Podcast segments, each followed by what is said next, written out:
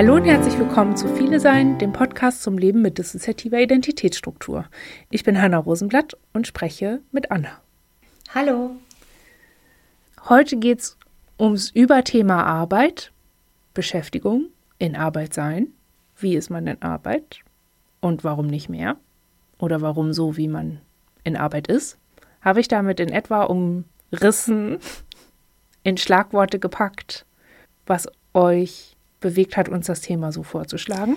Wir würden es vielleicht noch etwas weiter fassen. Äh, wir würden sagen, es, es geht so irgendwie um Perspektiven insgesamt. Also es kann natürlich beruflich, um berufliche Perspektiven gehen, aber auch, ähm, also uns hat zu diesem Thema so ganz allgemein die Frage nach möglichen Perspektiven beschäftigt, wenn man eine DIS hat oder eben diese Art von Persönlichkeitsstruktur mit dem entsprechenden Hintergrund. Aber das betrifft natürlich auch das Thema des Beruflichen, ja. Und Perspektiven meint dann Perspektiven worauf? Hm. Ja, wie, wie kann man sich, wenn man viele ist, irgendwie auch in der Welt verorten oder beheimaten? Ähm, wie, wie kann man gute Beziehungen gestalten? Wie kann man äh, sinnstiftend tätig sein. Das muss ja auch muss ja nicht nur die Erwerbstätigkeit sein, sondern es kann ja auch ein, ein Ehrenamt sein oder irgendeine Form von, von Beschäftigung. Also wie kann man eigentlich ein gutes Leben führen? So ganz global formuliert. Und ist das eine ganz globale Frage? Weil wenn ja, dann äh, muss ich sagen, ich kann die nicht beantworten. Ja, wir können sie auch nicht beantworten, aber wir würden gerne ein bisschen schauen, was macht denn so ein gutes Leben aus? Oder aus welchen Aspekten besteht ein gutes Leben eigentlich? Okay. Hm. Ist es zu, zu schwierig? Nein. Okay. Finde ich nicht. Aber es interessiert mich natürlich, wie ihr das so einordnet. Was macht für euch ein gutes Leben aus? Boah, wir hatten wir Ja. ähm, naja, das ist auch eben so eine Frage, die uns irgendwie permanent beschäftigt. Also was ist das gute Leben? Sollen wir das vielleicht erstmal definieren? Ja, das wäre vielleicht ein Anfang. Es ist echt schwer, wo, wo beginnen wir am besten? Ähm, wir haben so die Erfahrung gemacht oder wir, wir fühlen das in uns, dass dieses Viele Sein und die, die sagen wir mal, lebensgeschichtlichen Hintergründe, ähm, so individuell sie auch sein mögen, aber ja, wir formulieren es mal so, äh, dass es vom Hintergrund dieser Seinsstruktur oder dieses Seinszustandes echt eine Riesenherausforderung ist, sich irgendwie in Richtung einer Normalität zu bewegen. Und wir erleben das für uns so, dass das Bemühen sehr groß ist, irgendwie ein unter Anführungsstrichen normales oder möglichst normales Leben zu haben. Und wir stoßen da aber sehr an unsere Grenzen. Ähm okay, aber da muss ich jetzt irgendwie gleich mal, weil ich glaube, dass das vielen Leuten geht, die betroffen sind und die das hören, sagen, ja, ja, ja, genau so ist das, wir wollen alle normal sein und das ist aber so schwer und hm. aber ich, ich, äh, also da äh, kriege ich zappelige Füße. Okay. Weil normal da so undefiniert drin ist. Ja, ich weiß. Ähm, es trifft auch nicht ganz das, worum es uns geht, aber mm, vielleicht ist es wirklich dieser Begriff des guten Lebens oder, de, oder des ähm, eines sinnstiftenden Daseins äh, oder so. Ähm, also ist das das gute Leben oder die Bewegung, die ihr wahrnehmt, die dahin, dass das Leben einen Sinn hat? Ja, und, und aber auch ein, ein, ähm, ein Gefühl von Wohlbefinden äh, sich einstellen kann im Leben irgendwann. Also, oder mhm. wir, wir fragen uns oft so, wo, ähm, wann, äh, wie sollen wir das formulieren, aber wann ist es denn irgendwie gut? Und wir, wir merken aber zunehmend, vermutlich wird es nie irgendwie so ganz gut. Aber wie, wie kann man vor diesem Hintergrund dieses Erlebens, dass es eben möglicherweise nie ganz gut werden kann, wie kann man trotzdem mit sich im Reinen sein oder in einem Frieden sein oder versöhnt sein, auch versöhnt letztlich mit der eigenen Biografie. Also wir haben so das Gefühl, es geht auch bei uns zumindest um so ein Gefühl von innerem Frieden. Und wir fragen uns halt so, wie können wir den, diesen Frieden, wie können wir den erreichen oder?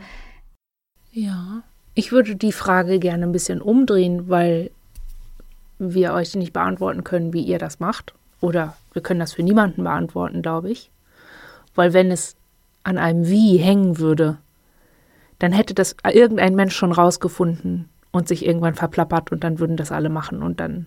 Also ich glaube nicht, dass es dabei wirklich um ein Wie geht, so um die Frage, wie man was macht oder wie man was umsetzt, sondern ich habe gerade das Bedürfnis, euch zu fragen, was euch unzufrieden macht oder was euch unglücklich macht oder was euch daran hindert, ein gutes Leben zu haben oder das gute Leben, was ihr als gut empfindet oder definiert für euch. Mhm. So, was ist, wenn ihr gerade nicht in Frieden mit euch und der Welt seid? Heißt das dann, ihr seid im Krieg mit euch und der Welt? Also ist das so ein ganz krasses Gegenteil oder? Das ist eine gute Frage. Also wir stellen bei uns fest, dass wir so hadern. Also wir haben, wir haben durchaus, denken wir, einiges erreicht, also sehr viel erreicht eigentlich in unserem Leben auch. Wenn man bedenkt, äh, wo wir quasi begonnen haben, wo wir jetzt sind, das auf jeden Fall. Und ich denke, wir hätten auch einige Gründe, sehr zufrieden damit zu sein, was wir auch streckenweise sind. Und trotzdem stellen wir bei uns so eine Verbitterung fest ähm, und auch so eine ganz existenzielle Einsamkeit. Ja, irgendwie eine, eine, äh, wir vergleichen uns, also wir merken, wir vergleichen uns auch sehr viel mit anderen und wir haben immer das Gefühl oder zunehmend auch mehr das Gefühl, noch mehr als früher fast schon, dass uns so etwas ganz, ganz Wesentliches von anderen trennt. Und wir können das nicht überbrücken. Könnt ihr das näher beschreiben? Ja, wir fühlen uns so irrsinnig anders als andere. Ich meine, letzten Endes ist ja jeder anders als der andere. Das ist schon klar, das ist irgendwie platt. Aber es ist so eine, ich glaube, dieses Viele Sein, ohne dass wir es jetzt nur pathologisieren wollen oder so. Ähm, mhm. Es ist ja einfach ein Resultat, ein, ein, ein, ein Resultat des, des Gewordenseins sozusagen. Aber wir, wir haben das Gefühl, je mehr wir uns auseinandersetzen, je besser wir uns kennen, desto ja, wir, wir sind irgendwie so fremd in der Welt oder es fällt uns so schwer, uns zu beheimaten. Das klingt jetzt irrsinnig philosophisch alles und irrsinnig existenziell, aber so grundsätzlich. Aber wenn es sich so anfühlt. Ja, so fühlt es sich für uns an. Ähm, Habt ihr Marker, an denen ihr erkennen würdet, wann ihr beheimatet wärt? Oder ist es so eine Idee von, ah, wenn ich das und das fühlen würde oder das und das im Leben hätte, dann würde sich das schon einstellen? Also wie konkret ist eure Vorstellung davon, beheimatet zu sein? Ja, irgendwie auch nicht sehr konkret. Also wir denken manchmal, äh, es sind die sozialen Beziehungen, es wäre ein soziales Eingebundensein, ein Netz, eine Familie, so etwas in, in diese Richtung. Gleichzeitig, wenn wir versuchen, uns das auszumalen, stellen wir fest, wir wissen gar nicht, ob wir mit dem, wie wir sind, überhaupt in Frage kommen für so ein, ein Konstrukt ob wir da dafür die Richtigen sind überhaupt. Vielleicht ist eh das, was wir jetzt leben. Wir sind alleinstehend, wir haben den Hund, wir haben ja auch also einen Job, ein paar Freunde. Vielleicht ist das eh das Maximum, das wir quasi aus unserem Leben rausgeholt haben. Wie seht ihr das für ja, euch? Gut, aber das klingt als das klingt ja, als wenn man ohne Familie also ohne Partnerinnenschaft oder so, nur die Hälfte oder nur ein Drittel oder so von seinem Leben geschafft hätte. Also das Leben ist ja kein, kein Gefäß, von dem man so die Hälfte erreichen kann oder das Max, also da gibt es ja eigentlich kein Maximum. Es gibt ja auch viele Leute, die nicht viele sind oder nicht traumatisiert sind, die alleine leben und einen Hund und eine Katze haben oder so. Und ja, also, das stimmt, ja. Ja, wir wollten eigentlich nur sagen, wir, wir, wir merken selber, wir können es irgendwie nicht so konkretisieren am, am ehesten würden wir es einfach global ähm, formulieren müssen und sagen, es ist so eine ganz grundsätzliche äh, Einsamkeit mit dem, wie man ist, wer man ist und, und ja, so, egal was wir, was wir tun oder das war unser Hund, der hat sich gerade geschüttelt. Ja. egal was wir tun oder äh, es fängt bei Gesprächen an. Äh, letztens zum Beispiel, wir hatten, falls wir euch ein Beispiel nennen dürfen, wir hatten eine Teamsitzung und es ging um irgendein ein Tal hier bei uns in der Region und irgendjemand aus unserem Team wusste nicht so viel über dieses Tal und die anderen sagten dann alle so einstimmig, ja, aber das haben wir doch im Sachunterricht gelernt und wisst ihr nicht mehr äh, in der Volksschule und so weiter und, und es fängt eigentlich da schon an, dass wir merken, boah, da, da, da reißt irgendwie was auf, ein, ein richtiger Graben zwischen uns und den anderen, weil wir könnten gar nicht einfach so von unserer Volksschulzeit erzählen. Hm. Es fängt schon bei solchen Banalitäten an, wisst ihr, wie wir das meinen? Mhm. Mhm. Ja, wobei mir beim Zuhören das Herz zerreißt, weil ich denke, boah, was für, was für eine strikte normative Haltung die Leute ja. haben. Also selbst wenn man das als Inhalt in der Volksschule hatte, was ist, wenn du in dem Halbjahr ein gebrochenes Bein hattest und gar nicht in der Schule warst?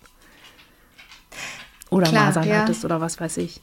Also es ist eine sehr normative Haltung, die dann nicht hinterfragt wird und die auch nicht zulässt, dass Menschen einfach Dinge nicht wissen und mal nachfragen müssen und darauf angewiesen sind, von anderen Wissen mitgeteilt zu bekommen. Ja. Für mich zeigt das auf einen, einen Umgang miteinander, in dem man sehr allein ist, weil man sich auf andere Menschen nicht verlassen kann, weil die einem dann nicht helfen, weil die nämlich erwarten, dass man alles schon weiß. Okay. Ganz selbstverständlich, weil das halt so ist, weil man die Dinge halt so lernt. Also so eine Gesellschaft, so ein Miteinander, darin würde ich mich auch sehr einsam fühlen. Einfach weil sehr viel vorausgesetzt wird, ohne geprüft zu werden. Also, mhm. die haben ja gar nicht mit, mit der Person dann geredet, die es wissen wollte, sondern sich ja. eigentlich nur gegenseitig darin bestätigt, dass man Dinge halt weiß. Ja, okay, wobei wir, wir hatten es gar nicht so empfunden, dass es irgendwie, ähm, dass es dann so bewertet wurde, dass das jemand nicht weiß, sondern es war einfach nur schlichtweg die Tatsache, dass diese Leute über diese Zeit, über diese Volksschulzeit in einer Leichtigkeit gesprochen haben, die uns irgendwie, die uns schon wieder in so eine, in so einen Riesenkonflikt wirft. Also an, anhand solcher Beispiele wird für uns dann auch immer so sichtbar oder so klar, äh, boah, wer waren wir eigentlich zu diesem Zeitpunkt oder wo waren wir? Wir, mhm. versteht ihr? So eher mhm. das, dieses, ja. ja. Aber gut, es ist. Ja, damit präsentieren sie halt auch, ich habe ein kongruentes Empfinden über meinen, ich kann mich zeitlich verorten und meine Kindheit erinnern und du nicht. Ja. Das sagen sie damit auch, ne? Ja, genau. Und, und ja. Und so geht es uns einfach in sehr vielen Dingen, dass wir, dass wir da so dieses, ähm, dieses ganz grundsätzliche Anderssein in uns verspüren. Und das irgendwie als, als Mangel erleben oder als Defizit oder als Leidensdruck letztlich. Ja, ja, das ja. kann ich verstehen. Gerade unter Leuten, wo das nicht mitgedacht wird, dass es auch andere Lebensrealitäten als die eigene gibt. Ja, was würdet ihr sagen, was, was ein gutes Leben ausmacht? Ein gutes Leben ist für mich ein Leben, in dem alle Grundbedürfnisse erfüllt sind. Und zwar möglichst so, dass die Grundbedürfnisse anderer Menschen und Wesen nicht eingeschränkt sind oder deswegen eingeschränkter erfüllt werden können. Das zuerst. Und, und ich sehe halt als Grundbedürfnis dass man auch sinnstiftend in der Welt ist, dass man die Möglichkeit hat, was zu machen und sich entfalten zu können. Also mhm. insofern kann ich eigentlich sagen, ja, wenn alle meine Grundbedürfnisse erfüllt sind, dann habe ich ein gutes Leben. Und empfindet ihr das dann auch als gutes Leben oder ist das etwas eher was Kognitives? Ja, dann sollte ich eigentlich ein gutes Leben haben und es auch so empfinden oder fühlt ihr das tatsächlich dann als gutes Leben?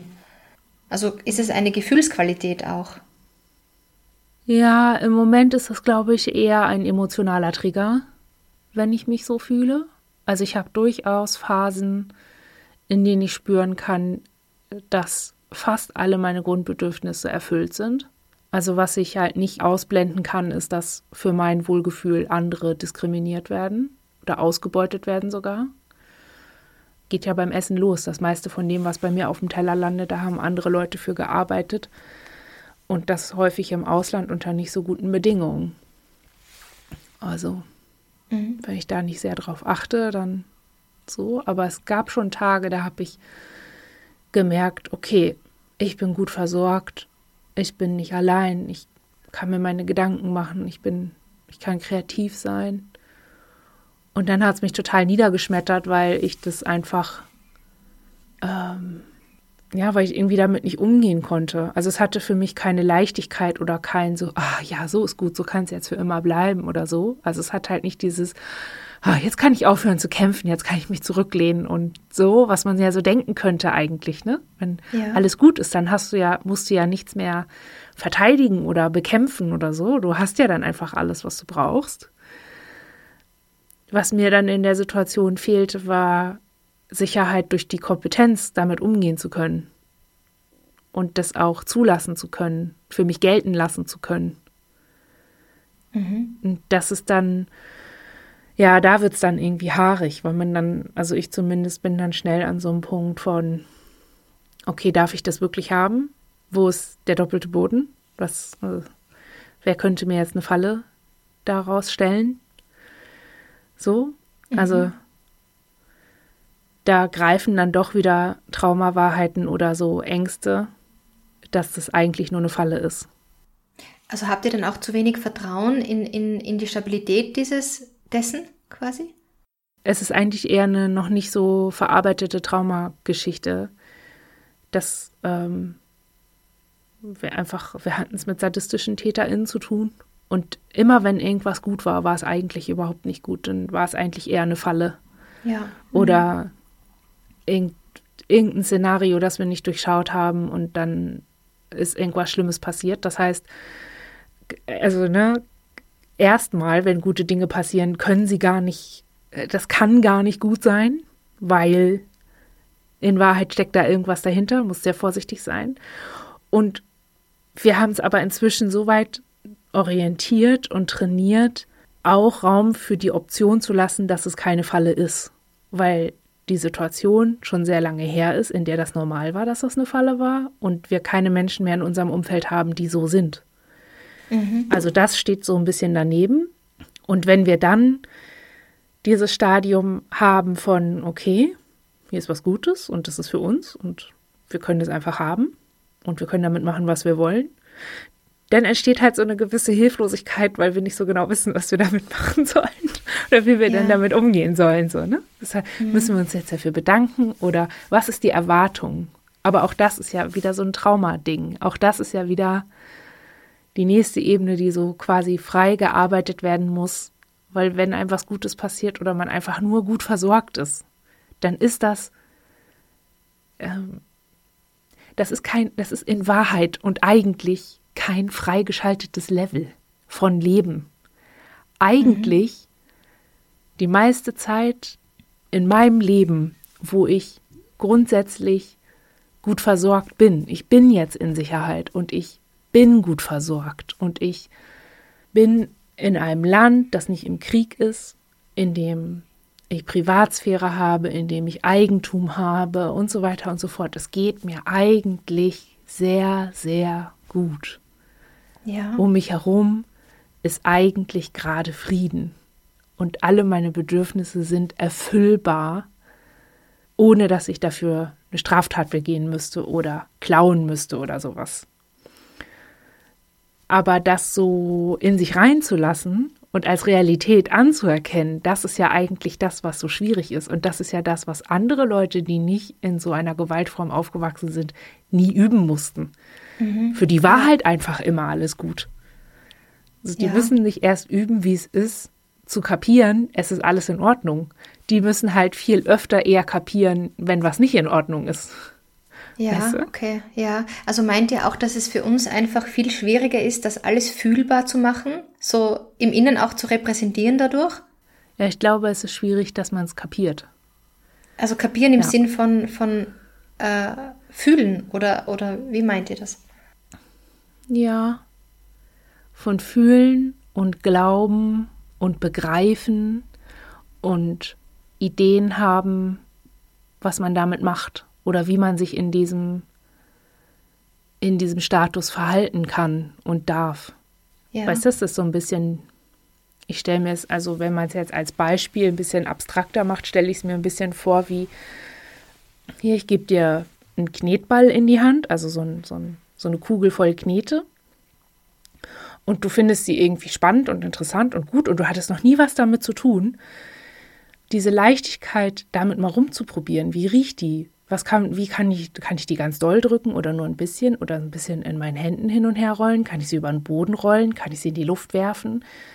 All das sind ja Handlungen, die man halt erstmal üben muss. Also es kann sein, dass man diesen Knetball dann erstmal ein bisschen fallen lässt oder irgendwie nicht ganz rund kriegt, sondern so bobbelig oder mhm. ne, dass man erst ganz spät auf die Idee kommt, oh, ich könnte was anderes als einen Regenwurm daraus formen. Das sind ja Ideen und auch Sicherheiten, die man nur durch diese Routine entwickeln kann. Und ich glaube, dass das mit dem Leben und dem Empfinden von Sicherheit und von Geborgenheit und Versorgtheit ähnlich ist. Mhm, dass man erstmal ja. verstehen muss, ich empfinde das und ich empfinde das aufgrund bestimmter Marker im Außen oder bestimmter Zufälle oder Umstände oder Menschen oder Dinge, die ich getan habe. Also das muss man ja alles erstmal verstehen. Habe ich das verursacht, dass es mir gut geht oder ist das einfach so? Ist vielleicht die Welt auch ein guter Ort, wenn ich nicht gut bin? Und wenn ich gar nichts dafür aktiv getan habe, dass alles gut ist? Oder ja, so, das muss man mhm. erstmal verstehen. Und dann muss man aushalten, wie man sich selber darin fühlt. Und dann mhm. halt auch lernen, was man da drin machen kann und auch da mitmachen kann. Also, dass man, weiß ich nicht, deswegen sagte ich, dass Grundbedürfnisse so wichtig sind. Ne? Es ist nicht nur wichtig festzustellen, ich habe Hunger, es ist auch wichtig festzustellen, ich bin, ich habe gar keinen Hunger mehr, ich bin satt. Ja. Mhm. Wir verstehen, was ihr meint, ja. Also das ist, glaube ich, auch eine große Aufgabe. Mhm. Und ihr hattet ja so eine Wie-Frage gestellt, ne? Des, also deswegen habe ich am Anfang gesagt, es ist schwierig, äh, eine Wie-Frage zu beantworten darin. Weil man ja nicht weiß, woran hapert es bei euch. Ist es alles? Also müsst ihr alles lernen? Oder prüfen? Oder müsst ihr vielleicht nur ein, zwei Dinge verstehen und begreifen und prüfen? Mhm ja, wir, hm, wir wissen es selber nicht.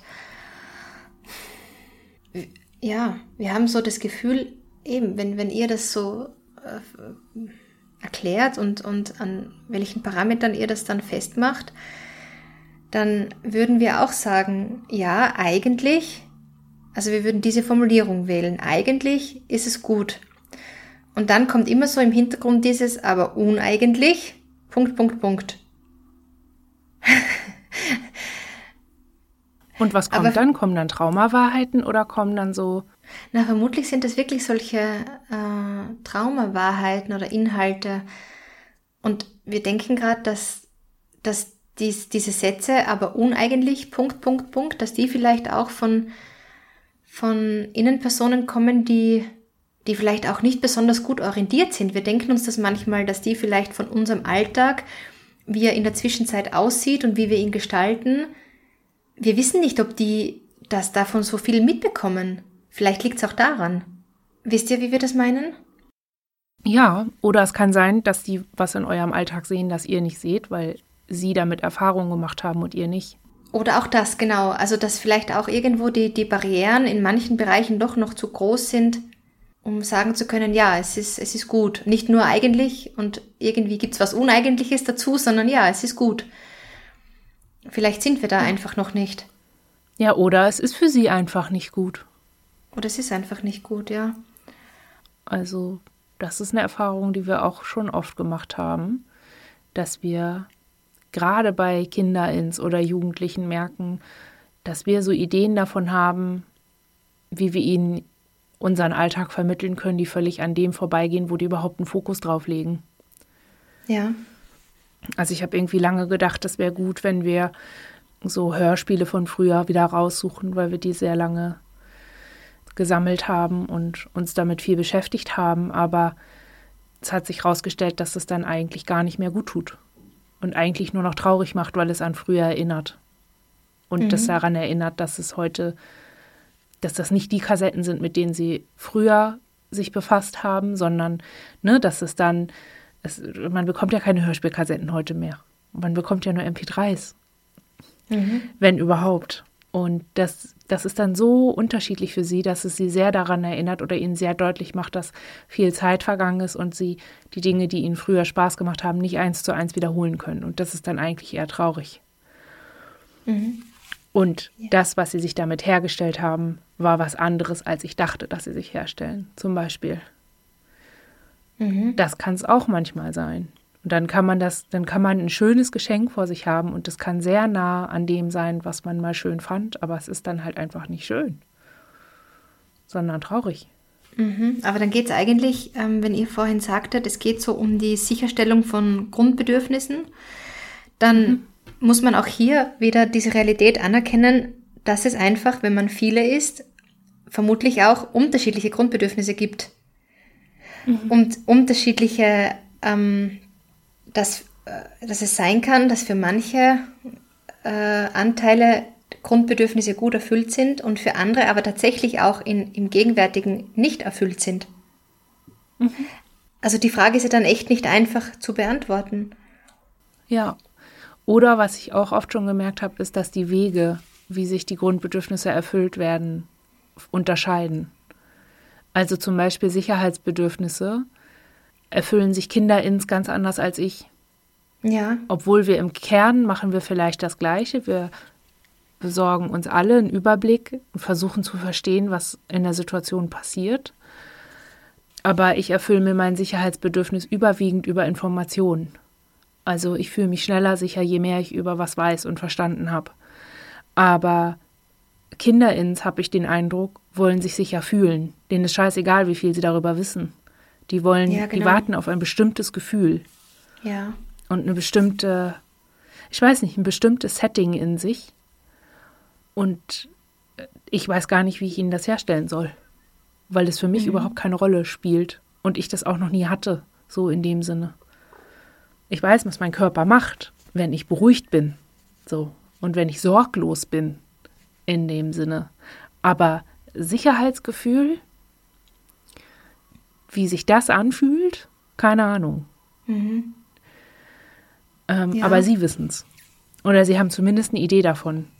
Und äh, so wie sie sich das ranholen, machen sie das auf eine ganz andere Art als ich. Aber das Bedürfnis nach Sicherheit haben wir alle.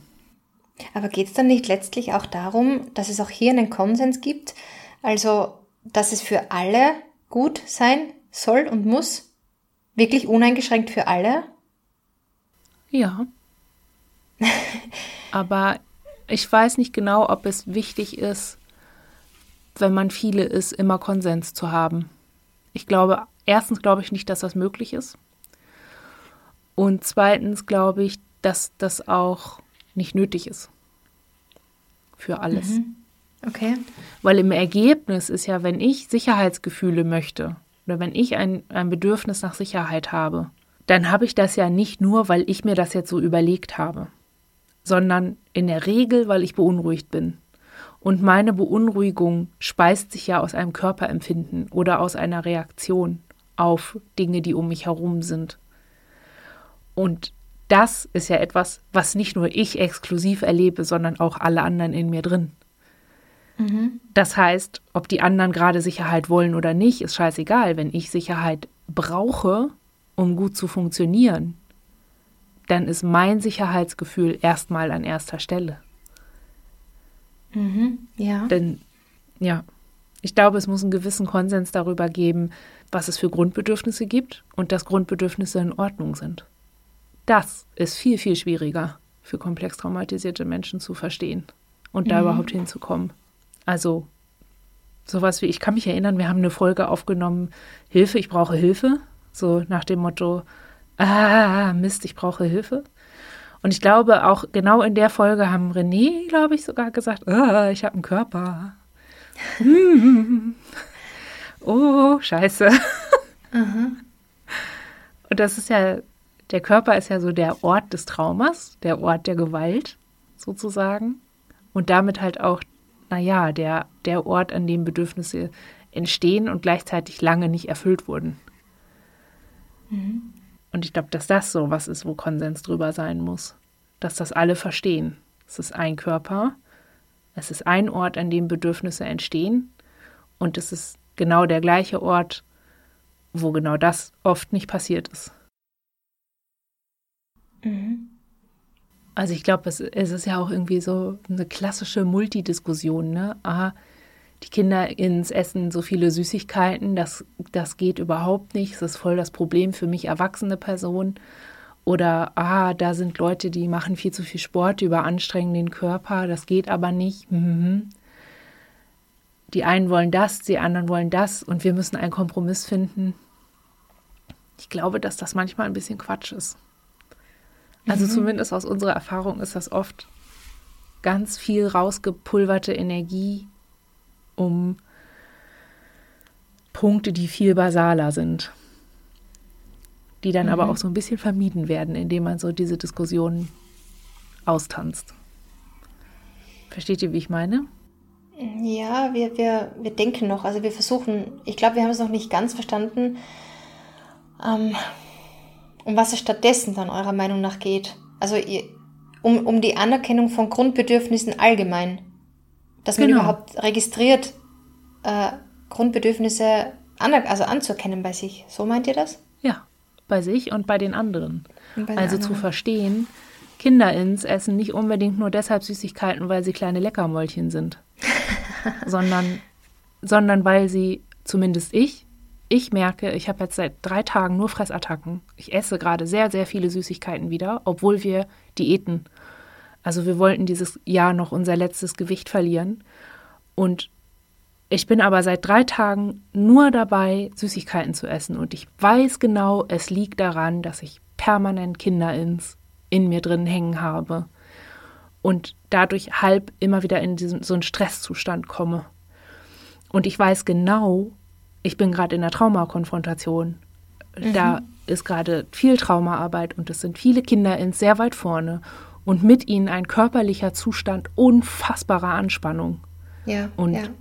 Angst und Arbeit. Mein Körper arbeitet gerade wie Sau. Ich habe einen Energiebedarf. Beziehungsweise mein Körper denkt, er hätte wahnsinnig Energiebedarf, denn für ihn geht es ja gerade um die Verarbeitung unfassbarer Datenmengen. Ja. Also mein Gehirn arbeitet gerade sehr und die natürlichste Antwort darauf, die biologisch natürlichste Antwort ist, bitte Zucker, bitte Fett, bitte viele Kalorien in komprimierter Form. Ich muss unfassbar viel verarbeiten hier gerade. Eigentlich sehr logisch.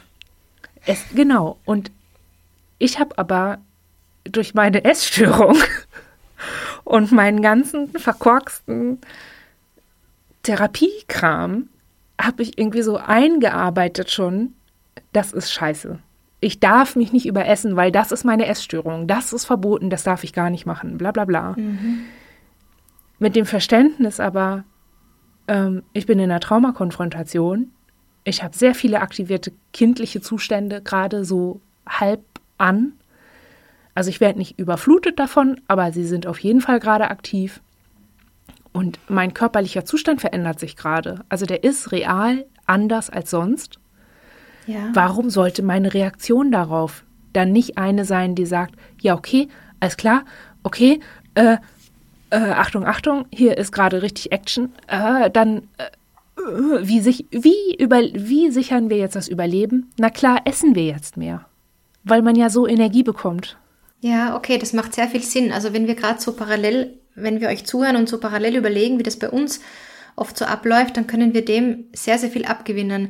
Wir würden dann auch sagen, es geht ähm, dann, so wie ihr sagtet, gar nicht drum, einen Konsens im Verhalten zu finden, zu sagen, okay, nein, wir essen jetzt aber nicht Süßigkeiten, wir tun das nicht, das ist unser Konsens, sondern zu verstehen, was da gerade aktiv ist oder wer da gerade aktiviert ist ähm, und warum. Genau, und zu verstehen, und, dass dieses Verhalten etwas ist, was mein Überleben sichert, also was Grundbedürfnisse erfüllt. Genau, und was aus, aus Sicht dieses, äh, zum Beispiel dieser Innen, also Innenkinder zum Beispiel, was aus Sicht derer absolut viel Sinn macht und absolut logisch ist. Mhm. Und noch nicht mal so krass überlegt ist. Ja, ja. Mhm. Denn die Kinder denken da nicht groß drüber nach. Die haben einfach Hunger. Und jetzt, wo sie niemand mehr aktiv daran hindert, weil sie nicht mehr in einem Umfeld leben, in dem das sehr stark reguliert ist und reglementiert ist, hier haben wir Süßigkeiten rumliegen. Und hier ist überall was zu essen. Also essen sie auch die ganze Zeit. Mhm. Und das ist eigentlich, ich merke, das einzige Doofe ist halt, ja, ich wollte dieses Jahr gerne noch 25 Kilo abnehmen. Das wird noch dauern, weil hier gerade einfach andere Sachen laufen. Mhm. Aber das ist halt, ne, das ist die Wahl, die ich treffen kann als erwachsene Person. Ich kann mich entscheiden, in die Vermeidung zu gehen und Traumawahrheiten zu folgen, nämlich ich bin verfressen, ich bin ein verfressenes Schwein und ich sollte das nicht dürfen. Also ich, ich sollte das nicht tun, ich darf das nicht. Das ist gefährlich für mich, bla bla bla. Und ich bin so psychisch krank, ich bin so unkontrollierbar durch diese Kinderins und die machen Dinge. Hm. Da kann ich mich, da habe ich mich auch viele Jahre reingestürzt und ähm, war in der Hinsicht super produktiv ähm, und habe da toll gegen mich gearbeitet. Aber ähm, jetzt mit diesem tieferen Verständnis, das ich halt erst habe, seit ich mehr Kontakt zu diesen Kinderins habe und mehr Verständnis darüber zulasse, was für Bedürfnisse ich habe als biologischer Organismus, wie als Mensch, wie jeder andere auch, ähm, mhm. kann ich mich halt auch dafür öffnen zu verstehen, okay, warte mal, Essen an sich ist keine soziale Aussage. Es ist kein, es, ja, wir Menschen haben viel Sozialverhalten um Essen und die Nahrungsaufnahme aufgebaut und entwickelt. Das ist häufig ein soziales Event, aber das ist ein Add-on. Das ist ein historisch gewachsenes kulturelles Ding, aber eigentlich geht es da nur um die Sicherung des Überlebens. Und warum sollten meine Kinder ins irgendwas machen, was sie gefährdet? Mhm. Einfach so. Das ergibt ja keinen Sinn. Die wollen ja auch nur leben. Und habt ihr dann aber, ähm, ergibt sich aus diesem Verständnis für euch trotzdem der Anspruch, dass sich auf der Ebene des Verhaltens etwas ändert? Oder ich meine, wenn man es weiterdenkt und zum Beispiel diese Kinderinnens dann nur Essen, Essen, Essen, Schokolade, Schokolade, Schokolade, vielleicht wirklich bis zur Übelkeit oder bis zu irgendwie schlechten Blutwerten und so weiter, dann drängt sich ja trotzdem die Frage auf, ähm, muss man das irgendwie, äh, muss man das verändern? Ist das veränderungswürdig? Oder wie, ähm, wo holt man die ab und, und so dass es vielleicht mm, für den Körper im Gesamten etwas zuträglicher ist? Sollte es sehr mhm. exzessiv mhm. sein zum Beispiel. Ist das dann überhaupt noch ja. eine Fragestellung, die sich aus dem ergibt? Oder bleibt ja, dir... Ja, das schon, okay. Ja, also, aber es ist für mich dann nicht der Fokus, wie kriege ich die Kinder dann weg, dass sie nicht mehr in meinem Alltag sind? Oder ne, wie kriege ich sie zurechtgebogen, dass sie damit aufhören? Sondern es ist dann eher die Frage, wie reguliere ich mich? Wie reguliere ich meinen Stress? Wie kriege ich meinen Körper in einen Zustand, in dem er nicht denkt, oh, also jetzt müssen wir aber hier ranfahren. Ja. Da jetzt muss, äh, ne? Das heißt, ich muss äh, Stressregulierung machen. Und, ne? Mich immer wieder selbst beruhigen. Ich muss immer wieder, und das ist halt, ich weiß, manche mögen das nicht so gerne, zu, manche hören das nicht gerne, aber Skills für solche Situationen sind wichtig. Mhm. Es ist wichtig, sich selbst regulieren zu können und es ist wichtig, zu wissen, wo man anfangen kann, zu schauen, wie kann ich mich selbst beruhigen. Und solche Grounding-Übungen sind total hilfreich. Davon, davon hat Theresa ganz viele auf ihrem Blog ähm, des SOS gesammelt und auch ganz viele interessante Texte dazu veröffentlicht. Kann man sich mal reinlesen. Wir haben auch eine Episode mit ihnen aufgenommen ja. zu Grounding-Techniken. Ähm, das ist ganz wichtig. Für mich als Erwachsenenanteil ist es auch wichtig, nicht in meine, nicht in meine alten Coping-Strategien reinzugehen. Und das war halt bei mir ganz lange die Essstörung. Ganz lange restriktives Kontrollieren und Regulieren. Dann war halt bei mir zu Hause kein Essen. Mhm. Dann, ne, dann war das halt nicht. Das, das ist dann, glaube ich, irgendwie meine Aufgabe zu schauen, wie kriege ich mein Stresslevel runter. Mhm. Ja, okay. Und was, was kann ich machen, um meine Verarbeitung zu erleichtern? Mit wem kann ich sprechen? Tut es mir vielleicht gut, nochmal mit meiner Therapeutin zu sprechen? was aufzumalen, was aufzuschreiben, Sport zu machen, wegzugehen. Ne, mich, mhm. Also ich mache im Moment gerade viel, dass ich versuche, mich darauf zu konzentrieren, äh, dass das ein wählbarer Prozess ist. Also dass ich in die Erinnerung rein kann, aber auch wieder raus. Dass es beweglich ist. Mhm. So. Das, das geht auch ganz gut, glaube ich. Aber mhm. Ich glaube, man muss sich auch klar machen, dass zum Beispiel bei Fressgeschichten der Rahmen, also bis man schlechte Blutwerte bekommt und bis es einem wirklich richtig schlecht geht, nachhaltig, der, der, ist groß. Ja, das stimmt, ja. Also, ne, Körper sind leidensfähig und sagen einem ja dann schon auch Bescheid. Ja. Also man muss halt, das habe ich halt auch erst mühsam lernen müssen, wie sich halt Sattsein anfühlt. Also das natürliche, richtige ist jetzt gut, ist okay, ich habe jetzt genug. Das mussten wir auch erst üben. Mhm. Ich glaube, das sind so, um zu eurem Einstieg zu kommen, ne? All diese Dinge, die wir so erleben, weil wir viele sind, die uns als fremd vorkommen, kommen uns ja deshalb fremd vor, weil wir, weil es nicht immer direkt damit verknüpft ist, dass wir in allem, was wir tun, versuchen zu überleben.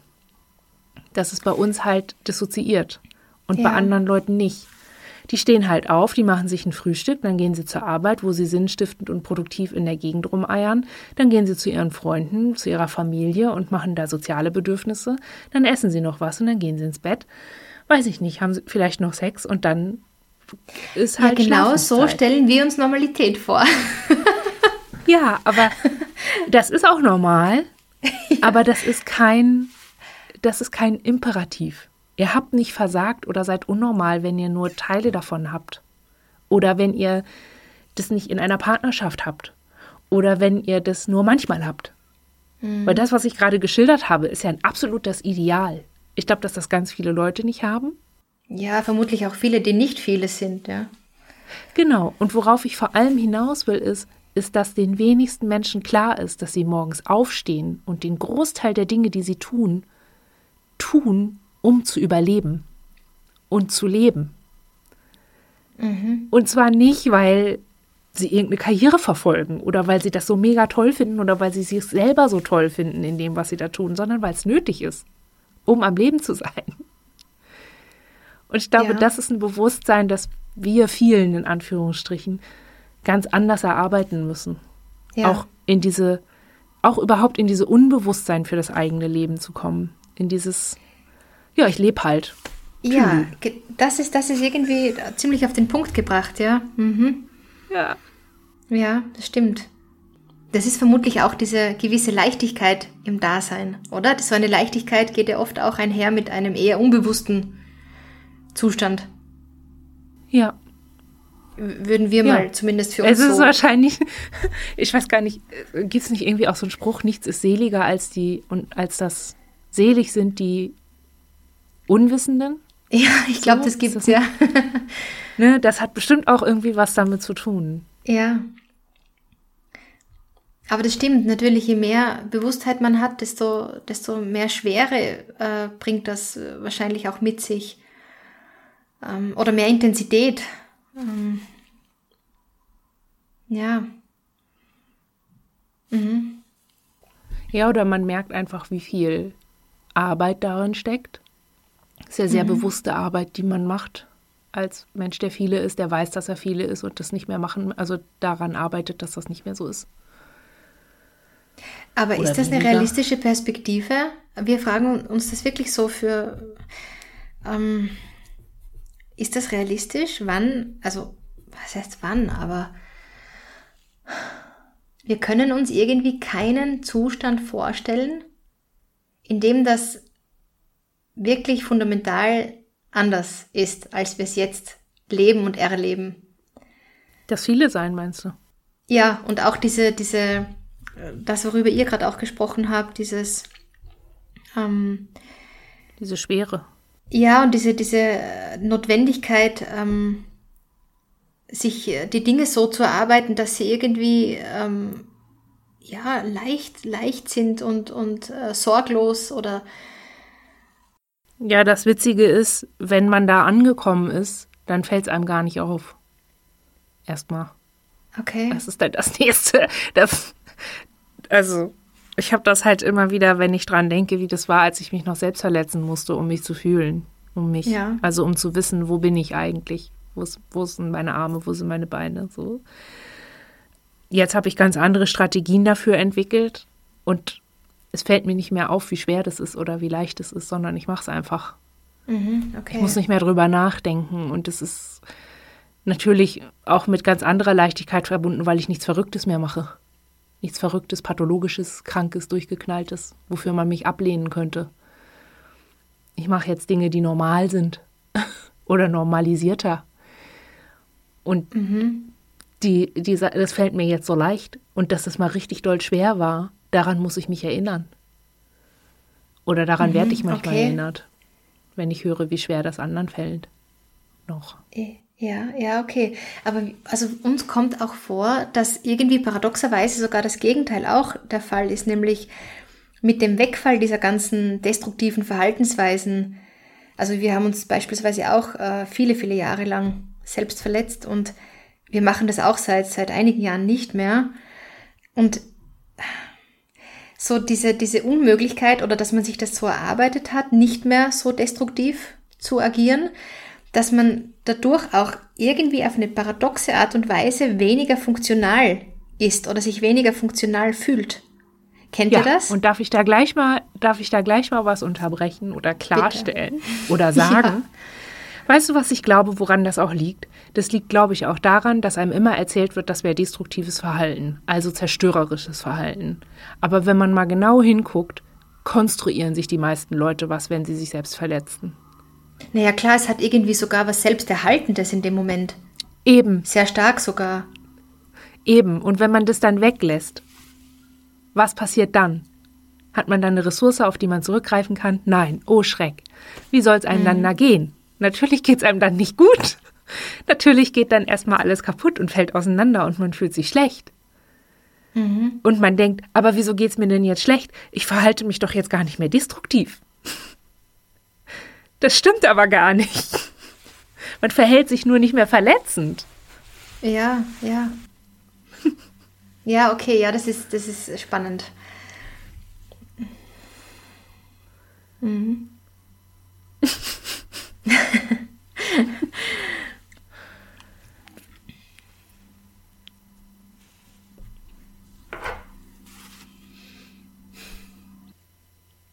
weißt du, was ich manchmal glaube, wenn ich darüber nachdenke oder wenn ich höre, dass jemand wie ihr sagt, ähm, ich fühle mich so grundlegend anders und das ist so ein Leidensdruck und so.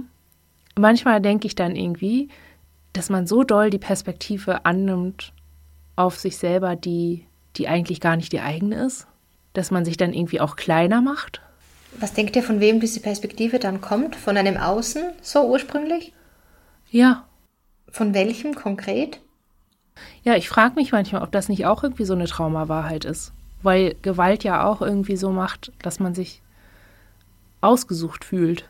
Oder dass man irgendwie ja. denkt, das passiert nur mir. Ja. Und dass das dann irgendwie aus diesem, das passiert nur mir allein auf der ganzen weiten Welt, dass man dann als einzige Person quasi wie markiert ist oder ja, vielleicht auch von der, gemacht, von der Gewalt gemacht ist oder so. Und dann halt dieses Gefühl hat von, ja, ich, entweder mir ist was ganz Außergewöhnliches passiert, ich bin ganz außergewöhnlich, so, oder an mir muss irgendwas komisch sein oder anders sein oder falsch sein, sonst wäre es mir nicht passiert. Weißt du, so als Begründung dafür, dass es passiert ist. Ja, aber wenn man beispielsweise, wir denken uns, wenn es jetzt jemanden, wenn jemand ein, ein Monotrauma hat, also der ist ähm, erwachsen, dann erlebt er irgendwas Schreckliches und dann hat er quasi, dann gibt es trotzdem für diesen Menschen, sofern der vorher ein stabiles Leben hatte bis zu diesem Zeitpunkt, da gibt es einen Zustand davor. Mhm. Und es gibt immer einen davor. Und für uns, vermutlich auch für euch, gibt es kein davor, ähm, sondern ein immer schon. Und das ist doch irgendwie so gravierend, dass es ja fast schon ein, ähm, ja, dass es total eingeschrieben ist in, in die Persönlichkeit, oder? Das ist ja wirklich ein, äh, das ist so, man ist so. Mhm. Wisst ihr, wie wir das meinen? Ja, ja. Ja, ich glaube, weil es einfach kein davor gibt. Es gibt keinen, ja. kein, kein Leben ohne, also es gibt keinen, ja, davor, in dem keine Gewalt war, sondern die war immer schon. Ja, also ich kann das schon verstehen. Also ich verstehe den Gedanken und ich glaube manchmal habe ich den auch, aber weißt du, was mich auch schon immer so ein bisschen verwirrt hat, ist, dass ich immer so unterschiedliche Zuschreibungen hatte. Also ich hatte immer im Kopf, ich bin falsch, ich bin nicht richtig, sonst würde mir nicht passieren, was passiert. Und gleichzeitig hatte ich aber auch immer Rückmeldungen aus der Schule zum Beispiel. Du bist so wortgewandt, du bist so schlau, du bist zu mhm. schlau, du ja. bist zu wortgewandt. Weißt du eigentlich, was du da redest? Also so. Aber also es war halt immer, es war nicht immer nur negativ und es war auch nicht immer nur positiv aber es war halt oft widersprüchlich. Und aus diesen Widersprüchen schlau zu werden, war für mich immer ein Problem und ist es bis heute. Dass da immer so eine gewisse Konfusion ist, wer bin ich denn eigentlich in all dem? Ja, genau, ja. Also, ne, man ist so oft mit den Projektionen anderer Menschen konfrontiert, die dann auch immer gleich eine Ist-Aussage daraus machen, die niemals sagen, du wirkst auf mich als wenn oder mein Eindruck von deinem Verhalten ist oder ja, ich verstehe stimmt. aus deinem Verhalten das, sondern es ist halt immer, du bist so. Ja, das, ist eigentlich ist halt so viel sprachliche Übergriffigkeit eigentlich, oder? Das ist furchtbar. Ja, und das ist so traurig, dass Menschen sich so begegnen, weil das so verengt, weil es nicht, also weil es ja gar keinen Platz dafür lässt, dass Dinge anders sind oder dass man auf bestimmte Dinge nicht achtet und dann bestimmte Feinzeichen oder so übersieht. Also nur weil ich denke, jemand ist ein Proll, weil er irgendwie laut spricht oder so, heißt es nicht, dass er einer ist. So, also ich muss kein Substantiv daraus machen. Mhm. Ähm, aus den Adjektiven, die ich so wahrnehme aus dem Verhalten. Es können ja ganz viele andere Zuschreibungen noch oder Beschreibungen möglich sein über eine Person. Und ich glaube, dass es ähm, so ein Element aus der Gewalt, die wir erlebt haben, war eben auch viel diese Zuschreibung. Mhm. Also gerade das, womit wir uns gerade befassen in der Therapie. Und unsere Therapeutin hat gesagt, ihr seid nicht, was andere euch genannt haben. Und es beschäftigt mich so ein bisschen, weil wir sehr viele Innens haben, die Namen haben, die von außen kommen. Und mhm, die auch ja. so im System Bezeichnungen haben von außen, aus Gewaltkontexten. Ja. ja. Und unsere Therapeutin hat das so erklärt, dass Kinder einfach diesen diesen Filter nicht haben, den Erwachsene haben, dass das dann, dass die auch gar keine andere Wahl haben, als zu übernehmen, was andere sagen von außen. Also man darf das nicht, als Kind kann man es halt nicht hinterfragen. Und dann ist das so angenommen und gesetzt. Aber jetzt als Erwachsene sitze ich da und habe gar keine anderen Begrifflichkeiten für diese Anteile als die. Mhm. Und habe, deswegen meine ich, das ist auch so verengend. Ne? Ich habe ich merke richtig, je mehr ich versuche, diese Anteile zu erfassen, als so, wie sie sind, desto schwerer fällt es mir, irgendwas anderes von ihnen wahrzunehmen, als das, was die TäterInnen vermittelt haben. Dabei wäre ja genau das vermutlich auch im, im Prozess dann letztlich sehr wichtig. Ja. Auch äh, eine Autonomie in der, in der Bezeichnung, in der Benennung ja in der Sprache, in der Versprachlichung letzten Endes zu finden, die auch von, von Tätern abgekoppelt ist. Ja, aber und gleichzeitig, genau, ich, das glaube ich auch.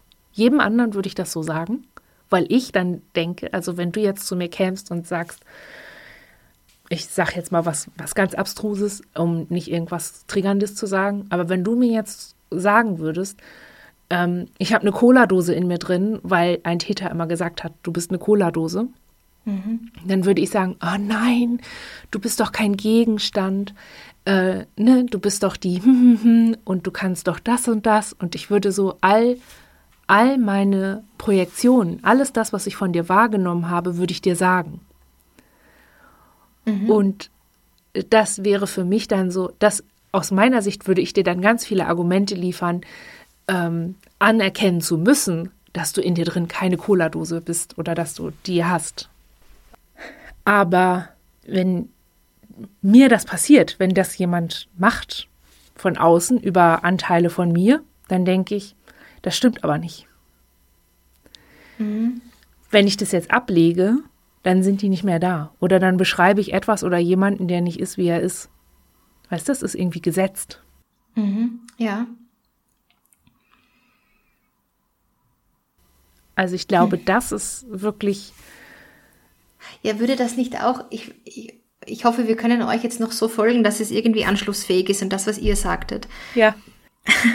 Aber geht es nicht irgendwie dann auch darum, sich so selbst zu ermächtigen, dass man eigentlich in der allerletzten Konsequenz, aber es ist wieder sehr radikal jetzt, wir sind sehr grundsätzlich immer, ähm, dass man auch das alles irgendwie loslassen kann oder loslassen können müsste? Ja, es ist halt die Frage, ob man das muss oder ob man nicht. Also zum einen äh, hat man ja nicht unbedingt die Wahl, Dinge loszulassen, wie man will. Ja, eben. und zum anderen ist für mich dann die Frage, wie würde diese Ermächtigung aussehen? Also brauche ich dafür Macht, um Anteile anders zu benennen oder anders zu verstehen? Oder brauche ich dazu Wissen und Sicherheit und Versorgung? Mhm. Mhm. Ja, ich für mich brauche halt immer eher Sicherheit. Und ja. immer eher das Gefühl, ne, okay, mir passiert nichts, wenn ich da mit eigenen Augen drauf schaue. Da brauche ich Aber das ist Macht ja auch für. eine Form der Emanzipa Emanzipation. Ähm, ja. Ich weiß sich dazu nicht. zu befähigen, mit eigenen Augen die Dinge zu betrachten. Ja. Oder würdet ihr das anders sehen? Ja, ich weiß immer nicht, wie weit das mit Emanzipation von TäterInnen zu tun hat und wie weit man das überhaupt machen muss. Da bin ich, äh, da sind wir vielleicht haben wir noch nicht alles so richtig durchdacht. Aber ich, also wir haben irgendwie gerade, oder wir haben generell, vielleicht haben wir es noch nicht geschafft. Vielleicht ist das was, wo wir irgendwie noch hinkommen müssen, keine Ahnung. Aber ich habe nicht das Gefühl, dass ich mir, dass ich mir selbst und dem, was in mir drin ist, gerecht werde, wenn ich die TäterInnen und ihren Blick auf mich abschneide, weil das von den TäterInnen kommt. Mhm. Ich glaube, dass das dass das auch zu mir gehört. Ja, das, das, das können wir unterschreiben, würden wir auch so sehen für uns. Nee, also ich glaube, das ist was, was man, wozu man eine eigene Haltung haben muss. Einfach weil das zu einem selbst gehört. Mhm. Ich weiß nicht, wie Erfolg, also, tja, das muss man dann mal gucken. Ist es klug, wenn man alles so von sich wegschneidet und abstößt, sag ich mal? Äh, weil es ja irgendwie auch immer was ist, was auch wichtig war. In der Art und Weise, wie das entstanden ist. Mhm. Tja. Ja. Das ist ja auch wichtig zum Überleben, ne? Muss ich es verändern, nur weil es auf eine Art wichtig zum Überleben war, die mir nicht so gefällt oder die mit den TäterInnen mehr zu tun hat als alles andere, was ich so in mir habe? ist halt, weiß nicht, wir fangen gerade erst an mit so täteridentifizierten Ins zu arbeiten oder so. Mhm. Aber was ich bisher verstanden habe, ist auf jeden Fall, dass diese Identifikation wichtig war und die auch mit dem Überleben zu tun hat. Ja, das stimmt. Ja. Und warum sollte ich dann einen anderen Maßstab anlegen an, die, an diese Ins? Das ergibt eigentlich nicht viel Sinn. Mhm. Ja. Und letztlich diente ja alles dem, dem Überleben. Also das ist ja auch etwas, was man sehr, sehr würdigen kann. Auch diese täterloyalen oder täteridentifizierten Anteile. Ähm, würdet ihr das auch so sehen? Mhm. Oder ihr seid euch nicht sicher? ja, doch, ich glaube schon. Ich habe noch nicht, ich habe so, ich fange ja gerade erst an, mich damit zu befassen und ich habe noch nicht so richtig verstanden, wie aus, wie Täteridentifikation funktioniert. Das habe ich noch nicht so ganz durchdrungen, glaube ich. Dazu bin ich auch einfach viel zu wenig in Kontakt mit diesen Ins. Mhm. Aber ja, meine Therapeutin sagt das und was kann dann falsch sein? Also was kann dann falsch okay. sein? Die Fachliteratur sagt es auch. Also es ist, es ist ja allgemeiner Konsens, dass sie wichtig zum Überleben sind. Und wenn wir eben davon ausgehen, dass alles, was Menschen tun, dem Überleben dient, ob direkt ja. oder indirekt oder nur angenommen, also nur auf Annahmen beruhend, die nie überprüft wurden. Kein Mensch lebt einfach nur so. Alles lebt, um zu überleben. Leben ja. ist immer für sich selbst. Ja. Dann sind auch TäterInnen fürs Leben, fürs Überleben da. Also die, die, die ihr meint die, die Täter-identifizierten Anteile zum Beispiel. Ja. Die sind ja. Mhm. Mhm. Ja. Mhm. Ja, eingeleitet habe ich, heute sprechen wir über, über Arbeit. ja, wir dachten es uns auch gerade. Wir sind irgendwie, wo sind wir gelandet? Scheint's. Ja, bei Innenarbeit. Ja, aber das, aber irgendwie auch die, die, das war ja auch so die Frage, was sind Perspektiven oder was sind mögliche Perspektiven mit, mit, wenn man viele ist. Und insofern ist es schon passend. Mhm. In, Innenarbeit, ja. ja, und ich glaube, die Perspektive ist halt immer, A, ja sowieso, was man wählt. Also, ne, wenn, wenn man sagt, meine Perspektive im Leben ist, keine Ahnung, 500 Millionen Euro zu haben, dann kann man sein Leben ja darauf ausrichten, aber man braucht halt immer sein Leben dazu. Das heißt, egal welche Perspektive man wählt, man wählt dafür dann auch immer das Leben, das eigene. Ja. Mhm. Und ich glaube, das ist halt, das ist für komplex traumatisierte Menschen, die häufig Nahtoderfahrungen gemacht haben und ja, die häufig ja. in ihrem Leben nicht wussten, überlebe ich das, ja. ist das eine sehr bewusste Entscheidung.